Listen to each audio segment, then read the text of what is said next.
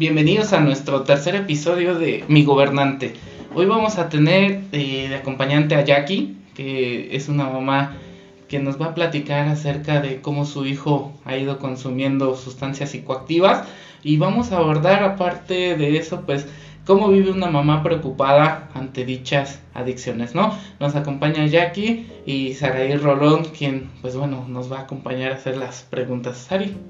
Hola, ¿qué tal? Muy, muy, que tengan muy buen día. Estamos aquí, como lo menciona Mario, con, con Jackie y, y sí, vamos a abordar este tema donde aparte de, que nos va a platicar, ¿no? Eh, cómo su hijo se ha vivido en esta parte del consumo, ella, ella y su esposo como familia, cómo se han ido también consumiendo con esta parte de, de la adicción, ¿no? Porque a veces pensamos que solamente eh, la persona que está metida en adicciones es la que se está consumiendo, se está consumiendo, pero no, está esta parte donde queremos eh, que todo eh, nuestro público eh, escuche de, la mamá de una persona que, ha tenido adicción, que tiene adicción y ella cómo se vive.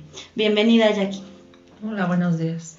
Buenos días. Bueno, pues vamos a comenzar con, con una serie de preguntas este, acerca de, pues cuéntanos un poquito de, tu, de tu vida familiar, cómo se ha conformado, cómo has conformado tu familia, cómo está conformada tu familia y cómo has venido viviendo esta parte. Este, pues mi familia somos tres, mi esposo y mi hijo y yo. Este, ay, pues creo que, bueno, mi esposo siempre ha, este, pues siempre le ha gustado tomar y antes él este, en la casa pues hacía fiestas, ¿no? Cada ocho días eran fiestas, reuniones en la casa a lo grande, era amanecerse, este, y pues así ha sido nuestra vida, ¿no? ¿Ustedes se unían a las fiestas? ¿No le entraban las fiestas? Pues un rato, o sea, yo estaba allí, pero pues obvio yo no tengo ningún vicio, entonces pues yo me iba a acostar temprano y pues yo ya los dejaba que que se quedaran en su fiesta, ¿no? Ahora sí que en su fiesta, pero eran fiestas en grande, lo que se hacía en la casa. Ok, y esta parte de eh, tu hijo, ¿cómo vivía en su infancia? Eh, esa parte, eh, ¿le molestaba? ¿Empezaba a gustarle, a querer estar de repente conviviendo con los adultos? No, fíjate que no, este, pues él hasta eso no, no, no le gustaba o salir a convivir o eso, ¿no? Igual, o sea, nos íbamos a acostar temprano y ya. O lo que él hacía era quedarse en casa de mi mamá. Ok. Sí. Para descansar, mi mamá. Yo creo que sí, sí. Ok. De, repente tenemos como estas dos, ¿no? Cuando tenemos y hemos visto y las mismas estadísticas, los libros nos dicen y cuando hemos trabajado con pacientes con esta con este tipo de problemática, pues de repente vemos dos extremos, ¿no? El papá que de repente toma y la mamá que a veces no habla, ¿no? O que no dice, o que no defiende, o que dice, pues por no tener un problema, pues que haga la fiesta, ¿no? O por no tener un problema que tome, porque si no, después, este, pues se hace esto más grande, ¿no? ¿Qué pasaba con usted en esa parte eh, que a lo mejor no, le decía que no las hiciera, prefería quedarse callada, eh, se llevaba a su hijo, ¿qué hacía usted? No, pues pues no, la verdad yo nunca le dije no las hagas, no nada, no sale igual y para mí pues, pues era así como que normal. No lo veías mal. No lo veía yo mal, ajá. Eh, ya después que ya mi hijo empezó a estar más grande, ya fue como entonces sí yo ya me empecé a dar cuenta de que pues que ya no estaba bien que él siguiera haciendo todo eso, ¿no? Entonces sí yo le dije, ¿sabes qué? La verdad, o sea, yo ya no quiero que hagas nada aquí en la casa. O sea, de verdad váyanse por otro lado, pero pues era más cómoda ahí porque pues no había la mamá de él, por ejemplo, que, oye, no, esto, no hagas esto, lo otro, ¿no? Entonces, este, pues, le valía y él seguía haciendo sus... ¿Cuántos años lleva de casada? 31. 31. 31. Okay. 31. O sea, su hijo se casaron por por el hijo. por el hijo entiendo que es hijo único. Hijo único. Cuénteme qué es qué es ser el hijo único qué, qué se le da al, hijo único qué ah, digamos, tiene sus ventajas, pero me imagino que también tiene sus desventajas, ¿no? ¿Usted cómo vivió solamente tener un hijo? Pues es darle todo. O sea, yo para mí, mi hijo es mi vida. Claro. Eh, y pues lamentablemente le doy todo. Porque hoy por hoy le sigo dando todo. Sí. Bien. Y bueno, vámonos un poquito a lo mejor ahorita lo que estamos viviendo, el hecho de, darte cuenta a lo mejor que, empezó él a tener un consumo eh, y esta parte de darle todo, ¿cómo te vivías tú? ¿Te vivías en un conflicto interno donde tú eras de siempre darle todo y de repente ver que tu hijo a lo mejor está sufriendo por esta parte de la adicción? cómo te vivías ahí, qué hacías para a lo mejor querer restringirle, pero también decías, si le restringo esto, pues es mi hijo y me duele. ¿Cómo, cómo lo has venido manejando? Mira, al principio pues yo sí le daba todo y cuando yo le quise poner un límite, ya él ya no. Ya era demasiado. Ya era demasiado tarde porque él ya se ponía... En diciembre él este, llegó y me pidió dinero para los Santa Claus de los niños. Y este, pues yo le dije, no, hijo, la verdad es que yo no tengo dinero, tú estás trabajando, tú debes de ver de qué manera puedes resolver tus problemas, pero yo no tengo dinero. Se puso tan mal, o sea, tan loco, que me enterró un, este, un tenedor en la pierna. En cuestión de gritos, agresión, y como vio que no se dio, hizo su berrinche y dijo, sí, sí, ándale. Lo traía ahí, ándale, que me lo, me, lo enterró. Le dije, pues pues menos te voy a dar, o sea, menos te voy a dar las cosas, porque así no se piden las cosas y no te lo voy a dar. Entonces ya en esa parte, pues sí, ya me daba miedo porque él era ya muy agresivo conmigo. Conmigo sí, ya era agresivo. Llegó hasta esa parte, ¿no? Llegó hasta ya lastimar a su mamá. Sí. Pensemos y, cuéntenos un poquito, ¿no? Eh, de, de su hijo para que vayamos entendiendo cómo llegó hasta allá cómo empezó o cómo usted empezó a darse cuenta que a lo mejor consumía, qué consume, cuántos años tienen. Pues él, em, la verdad es que cuando nos enteramos de que él estaba consumiendo porque él mismo nos lo pidió, pero a la vez mi esposo se empezó a dar cuenta de que pues ya no habían varias cosas en la casa, ¿no? Entonces fue como ya nos dimos cuenta, pero él fue el que pidió la ayuda, nos dijo que lo ayudáramos. Entonces me, me quedo sin trabajo, este, pues yo al ver que ya mi hijo ya estaba muy mal, la desesperación de verlo ya como llegaba a la casa y se convulsionaba, este, pues decido meterlo a una clínica. Este, yo me estoy trabajando este, de sirvienta para poder sacar adelante a mi hijo vivir en una clínica, pues, ¿no? Ya decíamos, no es fácil, no es complicado, la angustia para usted de qué le está pasando. Y también lo económico, ¿no? Que de repente... Más que nada es lo económico porque, pues, no es barato y, pues, hay que depositar el tiempo que él esté ahí, Claro, ¿no? Que, entre la cárcel y una clínica es el más caro, del hotel más caro del mundo, ¿no? Pero, ¿qué tuvo que hacer, aparte de estar trabajando como sirviente, de repente para mantener a su hijo en la clínica? pues seguir Esta parte de que trabajabas sabiendo que el trabajo que estabas haciendo era para ayudarlo a él, te hacía sentir tranquila, aún así seguías angustiada, porque el hecho eh, de que platicamos hace un ratito, ¿no? Que nos comentabas que a veces no te decían pues mucha información de él. Pues mira, o sea, eh, al principio, o sea, te quedas, estaba yo tranquila porque por lo menos yo sabía de él, podía irlo a ver cada ocho días, este, o sea, no, no había problema, ¿no? Ahorita es cuando yo me siento muy angustiada porque ahora que recayó, pues él mismo pidió la ayuda, se lo llevaron, pero a mí me dijeron que no voy a poder este, ni verlo, ni hablar, no voy a tener contacto con él para nada, que es un proceso que él necesita para que ya entienda porque pues no puede ser posible que ya estuvo internado un año y vuelve a recaer y ya son con estas dos recaídas más. Entonces, este, pues esa es la condición que me pusieron. Fíjate, Jackie, hace ratito nos comentabas, ¿no? Eh, fuera del aire, esta parte que tú vives o, estabas viviendo con él, cuando de repente desaparecían las cosas de la casa y te decía, mamá, ¿no? Ya no está esto, te dabas cuenta y de alguna manera por cubrirle y no tener problemas con su papá, este, pues tratabas de, maquillar las cosas.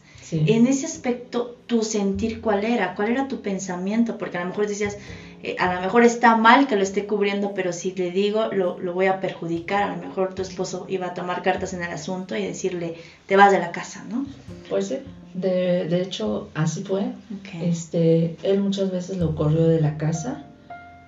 Eh, y yo por, por esa parte, pues yo lo cubría para que su papá no lo corriera, ¿no? Porque pues es que no, no, no te puedo explicar o no sé explicarte lo que yo siento cuando él lo corre, ¿sí? Al ver lo que ya no lo deja entrar a la casa. Entonces, este, pues yo por esa parte digo, pues sí, yo tengo mucha culpa por, pues por haberlo cubrido, ¿no? Si yo no lo hubiera cubrido, pues entonces al igual y él no estaría así pero pues lamentablemente toda la vida lo he cubierto y hasta hoy por hoy lo he cubierto. Fíjate que de repente eh, esta culpa que sienten los papás, ¿no? De repente de que su hijo se drogue y, nos ha tocado revisar, ¿no? Y ver pues, que al final de cuentas las personas ocupan la droga como sustituto de muchas cosas, ¿no? Y al final de cuentas como que el papá hizo cosas, no es que tenga la culpa de, de que él esté consumiendo, los papás hacen cosas, ¿no? Y al final de cuentas no hay un manual, ¿no? Justamente hoy no hemos hecho un manual, seguro ese será nuestro trabajo, hacer un manual para papás, ¿no? Porque nos ha tocado ver papás con dinero y aparte de dinero que dan amor, que dan atención, y al final de cuentas el hijo termina ocupando una sustancia psicoactiva, ¿no? O del otro lado, ¿no? Una familia pobre, pero a lo mejor con amor, o del otro lado pobre pero sin amor, o del otro lado con dinero pero sin amor, sin tiempo, sin cariño, y al final de cuentas una persona decide utilizar la sustancia, ¿no? El juego del papá es importante, pero al final de cuentas pues creo que no hay un grado, ¿no? Tan de culpa del lado del padre, sin embargo, hace cosas, ¿no? Hacemos cosas. Y usted decía hace rato, pues le doy todo, ¿no? Y yo creo que por ahí dicen, ¿no? Una plantita, si le, se le echa mucha agua, pues al final de cuentas va a terminar, digamos, mal, ¿no? Porque necesitaba agua, pero necesitaba toda, toda el agua. Usted nos decía hace rato, ¿no? De repente le enterró en la pierna y parece ser que ese no fue su límite de usted, porque a lo mejor no le ayudó en ese momento con el Santa Claus, pero sí lo siguió ayudando. ¿Cuál ha sido su límite que usted diga, híjole, esto ha sido lo peor o el máximo eh, desafío de ver a mi hijo consumidor de droga? Que usted diga, híjole, este sí fue mi límite, de repente ese sí me eso sí me rompió como mamá. Este, pues exactamente hace 15 días que él volvió a recaer, eh, pues con engaños. Me dijo que había este, empeñado la laptop de su papá. Pues yo por sacar la laptop lo llevo supuestamente a sacarla, pero pues me engañó. Este, más bien lo llevé a que comprara. Y ahí en el auto pues él este se drogó. Y eso es lo que a mí más me dolió verlo cómo se estaba drogando y cómo me suplicaba que lo dejara este terminarse esa pieza, ¿no? Era, mamá, por favor, por favor, ayúdame, te lo suplico esta, ya me voy a ir, por favor. Entonces es lo que, lo que más me ha dolido, de verdad. Sí, me imagino el dolor primero de, de a lo mejor eh, estar confundida, ¿no? En el coche y decir, o sea, ¿a dónde lo llevé? No lo íbamos por la laptop y de repente, o sea, lo llevé a que le vendieran y ir confundida y de repente voltear y ver a tu hijo en pues a lo mejor vamos a ponerlo así, ¿no? Poner, eh, imaginarlo con, con, la lata en la boca y tú decir, ¿qué está pasando, no? Mi hijo de esa manera, o sea, una cosa es verlo, a lo mejor que llegue a casa en un mal estado y que te das cuenta, ¿no? Híjole, creo que ya consumió. Pero verlo hacer y después que tú te enojas, obviamente, este, por todo esto que te vives engañada y decirle, ¿qué pasa, no? Oye, detente y te diga, por favor, no, mamá. esta parte y yo creo que, que, que como dices, pues, tu límite te rompió. Y, y, fíjate, ¿no? De repente es eh, lo que hemos venido platicando en otros programas, de repente el cómo las personas que empiezan a consumir tienen un modus de operar. De repente es justificar, ¿no? Esta es la última, por favor, te suplico. Y que en ese te suplico, pues obviamente viene la condición de abstinencia fisiológica, la necesidad, ¿no? Tan grande que es este infierno de las drogas, de estar adentro de ellas. Y del otro lado el mentir, ¿no? ¿Cuántas veces le mintió y, y jugó y lo manipuló y le dijo que era por su culpa, que él consumía piedra por su culpa o por la de su papá, ¿no? Y de repente llega el papá y también, pues es tu culpa de que tu hijo sea así. Y entonces parece ser que, que el papá es el culpable de todo esto porque hay gente alrededor que no se hace responsable, ¿no? Y que al final de cuentas parece ser que la mamá es la responsable de que el hijo consuma, ¿no? Porque nos lo dice la misma sociedad, ¿no? Pues ¿quién lo educó? Sí. La mamá, ¿no? Y llegaron los vecinos, oye, es que tu hijo, pues es que tú lo educaste así, ¿no? Y llega el papá, la familia, ¿no? Y pareciera ser que todo es la mamá, la mamá, la mamá, la mamá. Y la mamá pues carga con esa, ¿no? Con esa responsabilidad, con esa culpa y con este, ¿por qué mi hijo se droga? ¿No? O sea, Sí. ¿qué, qué pregunta tan difícil es de repente vivir, ¿por qué lo hace? ¿No? Ya lo había dejado de hacer, ahorita a lo mejor viene de una separación, recae, ¿no? Y ese rato nos decía, ni porque vea a sus hijos deja de drogarse, ¿no? Exacto. Entonces va a llegar el momento en que va a tener que agarrarse de algo en este momento, ¿no? ¿Usted de qué se agarra para poder salir adelante en estos momentos ante esta difícil situación, ¿no? De repente ahorita no saber de su hijo, a lo mejor está en una clínica, está con un padrino, ¿no? ¿Cómo le está haciendo ahorita a usted para, para salir adelante? ¿Complejo? ¿Difícil? ¿Un proceso además? Porque le dijeron, no, es esto, por lo menos que ahorita no los vea. Porque Sí. él necesita ahorita vivir su proceso solo, ya sin la ayuda de mamá, Sí. sin el que le den todo y empezar a vivir esta parte de hacerse responsable Valorar, y ¿no? Valorar, pero aparte también del solucionar. Ahora, ¿cómo va a solucionar él su problema? Ya no va a tener a mamá ya al lado resolviéndole su problema, no, ahora lo tiene que resolver él. ¿Usted cómo está resolviendo esta parte de repente ahorita de, de vivir con esto? ¿De qué se agarra? Pues de mis nietos, ahora sí Ok. que de los niños. eh, yo dije, pues hoy por hoy voy a salir adelante por los niños. Ok. Y es lo que he estado haciendo. Y, y mira, ya que a veces eh, yo creo que, que en esta situación como papás a- eh, nos preguntamos mucho, ¿no? Lo que decía Mario, a veces el por qué se droga, ¿no? Y estamos pensando en el problema. Pero ¿qué pasó? ¿Por qué él decidió hacerlo? Y estamos ahí, ¿no? Piensa y piensa en el problema, pero no en la solución. Ahorita hay una solución donde no consume porque está encerrado, ¿no? Y esa es la solución. Pero cuando salga, no sabemos cuál vaya a ser su decisión.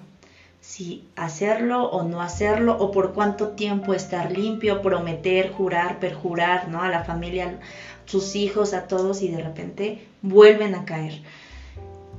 ¿Cuál crees que pudiera ser una solución para ti? ¿Por qué? Porque para él, pues pensará las suyas, pero para ti tu solución para dejar de sentir esta parte, obviamente es tu hijo, ¿no? Y siempre va a haber la preocupación, pero para cortar realmente esta parte de volver con ese círculo donde él va, se refugia en ti y tú lo ayudas.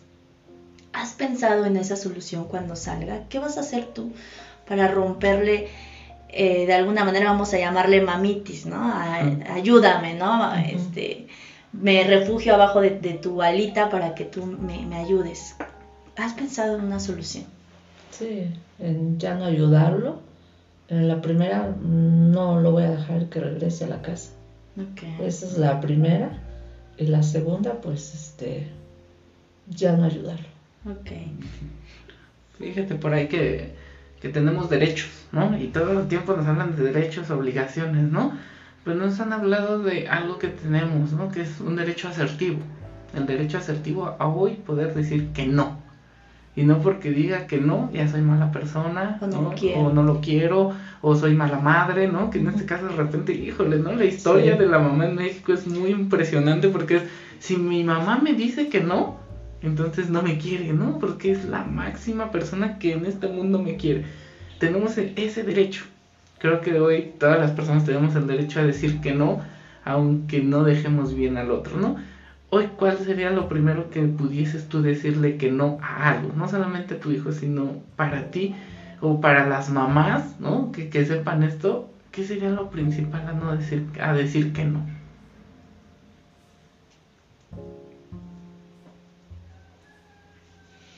Es, es complicado a veces como mamá pensar eso porque, como decías Mario, a veces culturalmente y más la cultura mexicana es en cuanto tú tienes un hijo, te olvidas que eres mujer para ser madre, ¿no? Y siempre nos lo recalcan mucho, si tantito no ves por tu hijo y te preocupas por él y brincas por él, entonces eres una mala madre que no los quiere. Que... Y bueno, ¿no? Esta parte donde, donde los hijos a veces se aprovechan de, de esas creencias que nos han inculcado como cultura mexicana, ¿no? De si tú como mamá no me proteges, entonces te voy a hacer sentir culpable de que no eres una buena madre. ¿Cómo no vas a salir por mí a defenderme, a cuidarme, si, si esas son las mamás, ¿no? Entonces, siento que esta parte de, de la cultura mexicana también suele eh, afectar, ¿no? es justificación, pero sí en gran parte a veces muchas situaciones o problemáticas parten de estos pensamientos que tenemos. Perfecto. Muchísimas gracias, Ari, por, por ese comentario. Le agradecemos mucho, ¿no? Que nos esté compartiendo seguramente algunas personas que consumen, que han tenido este problema, pues nos están comprendiendo, ¿no? De cómo vive una mamá. Y, este episodio específicamente es para que las mamás puedan comprender, ¿no? ¿Qué es lo que hacen de repente como para que su hijo eh, tome estas actitudes? ¿O qué límites, ¿no? ¿O cuándo ponemos una regla o cuándo no ponemos una regla? ¿O cuándo queremos hacer tantas cosas por nuestro hijo que de repente el amor que les tenemos pues se convierte en esclavizarnos de nuestro hijo, ¿no? Y ahí comienza una dependencia por mi hijo, por cuidarlo, por protegerlo, porque no le pase nada, ¿no? le queremos hacer casi casi una burbujita para que nadie me lo toque, para que todos me lo respeten, para que no le haga nada, ¿no? Si usted hoy nos pudiese contar qué es lo que usted hacía para cuidarlo, ¿qué sería? ¿Cuál ha sido así que dices, ay, yo lo cuidaba de esto y he llegado hasta este máximo de cuidar? Este, pues en primera, eh, no dejar que su papá lo tocara, ¿no? O sea, una vez se quiso reprenderlo chiquito y pues obvio no. Yo me metí y no, no me lo tocas. Ese ha sido mi, mi gran error porque hasta hoy, hoy por hoy, él trata de reprenderlo y entonces yo es donde me meto. O sea, no, no le digas eso, ¿qué te pasa? ¿Por qué le hablas así? ¿No? Entonces, este, pues sí, eh, de muchas formas yo trato de, de, salvarlo. ¿no? Y pues ahora sí que en parte de, su consumo, pues yo, yo he tenido la culpa porque, porque su papá no, no lo reprendiera o no lo corriera de la casa. Yo siempre estado tapando todo, ¿no?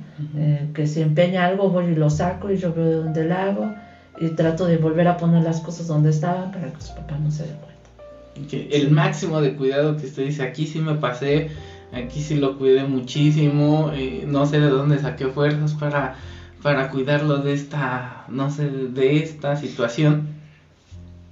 Este, pues el día que él, iba, lo mandé un mandado fue en la moto. Unos agentes le dijeron que se parara. No se paró, se metió a la casa cuando yo veo que uno de ellos le, le da una cachetada, yo salgo, le pego a la gente, eran como cuatro, lo tenían agarrado. Yo llegué, les pegué, no sé dónde saqué tantas fuerzas, pero yo lo, lo agarré y lo metí a mi casa. Ese fue donde pues donde hasta tu vida la expusiste, ¿no? Llegaste a exponer tu vida porque pues, obviamente el policía también, ¿no? Y luego más cuando van como acompañados de mujeres, pues tienen también esa forma de quererse defender, ¿no? Y también su derecho al final de cuentas de defenderse. Y, no, ¿Y supiste ese día qué había hecho? ¿Por qué lo iban siguiendo? No, porque se supone que nada más era revisión de moto, pero, eh, o sea, él ya estaba, se ha llevado la vuelta a la casa. Entonces, este, cuando, pues, o sea, como él no se paró, pues fueron y le pegaron, o sea, pero casi se metieron, no sé, a mi casa, entonces fue donde yo les dije, o sea, ¿qué te pasa? ¿Por qué te metes a mi casa? Tú no te puedes meter a mi casa. Entonces ahí fue donde yo lo, lo jalo y lo... Tú reaccionaste, lo- ¿no? Sí, Me hace recordar esta película de sé. Volver al Futuro, no sé si la han visto, de repente cuando a Marty McFly le dicen gallina, ¿no? Y de repente voltea, o sea, él es tranquilo, pero de repente le dicen gallina y entonces responde, ¿no? sí. Así parece ser que usted cuando, ¿no? De repente ve que alguien le va a hacer algo a su hijo, ¡oh! Sí, no, no. reacciona. Sí, esa es mi, siempre ha sido esa reacción que no puedo ver que lo, que lo toquen pues o que lo lastimen porque entonces es donde yo reacciono muy, muy feo, ¿no? La- es tu forma de, en ese momento, tu impulso de, de querer defender a lo que más amas en la vida. Sí, de hecho eh, también el día que mi nuera le dio una cachetada igual, o sea, me le fui encima y se lo dije. Fue la última vez que tú tocaste a mi hijo porque no sabes de lo que soy capaz. de verdad". Claro. Y en este punto, eh, fíjate, eh, eh, retomando un poquito la edad que tiene tu hijo, ¿no? Va a cumplir ya Sí. 33 años. En este punto donde, donde cuando él pues salga de esta clínica en la que se encuentra para poder rehabilitarse, ¿has pensado como qué límites puedes empezar a poner tú eh, para con límites a, a tu persona, ¿no? Acuérdate que los límites son para ti, para que no pasen ya sobre ti. ¿Qué límites consideras que sería buenos empezarte a establecer en este momento? Pues empezar a decir no. Okay. empezar a decir no, eh, que él ya eh, salga adelante solo, que yo ya no voy a estar, o sea, voy a estar ahí sí con él, pero no para darle, asumiendo sus no asumiendo problemas. sus, sus problemas, ¿no? Mm. Sí, que él ya se haga responsable tanto de sus hijos como de, de su vida propia. Ok. Perfecto. Porque yo sí le he dicho, hijo, por favor, trata de verdad de ya salir adelante, porque se lo dije, el día que yo me muera no va a haber quien te ayude. Ah, Y yo soy la única que te va a ayudar. Porque de ahí en fuera, el día que yo me muera, no sé qué va a ser de él. Por supuesto, los demás quizá no se preocupen a la misma magnitud que usted, ¿no?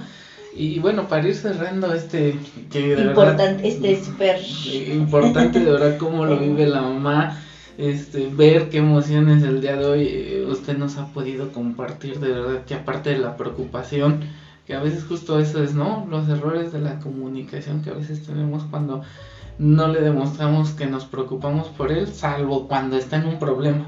Y ahí es cuando dijo, le viene como esta parte, ¿no? Si hoy usted pudiese decirnos cómo se ha consumido usted, ¿cómo sería? ¿No? De repente, no solamente el consume, sino también los se van consumiendo a la familia, ¿no? Ahí hay una explicación de una teoría que se llama teoría sistémica, que explica por qué un hijo consume.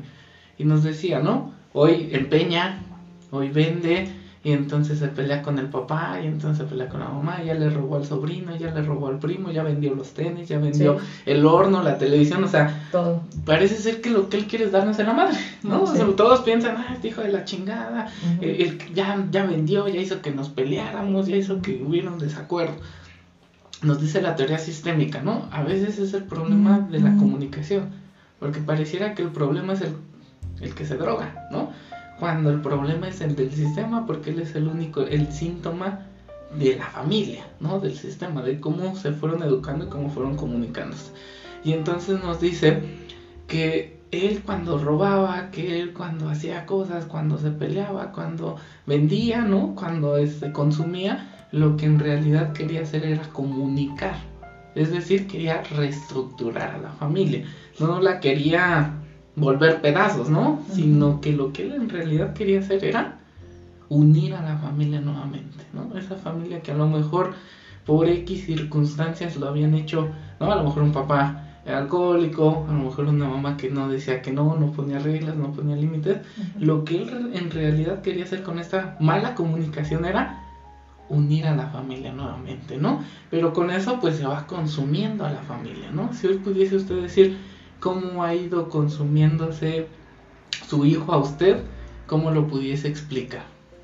Muy mm, eh, me tiene muy endrogada.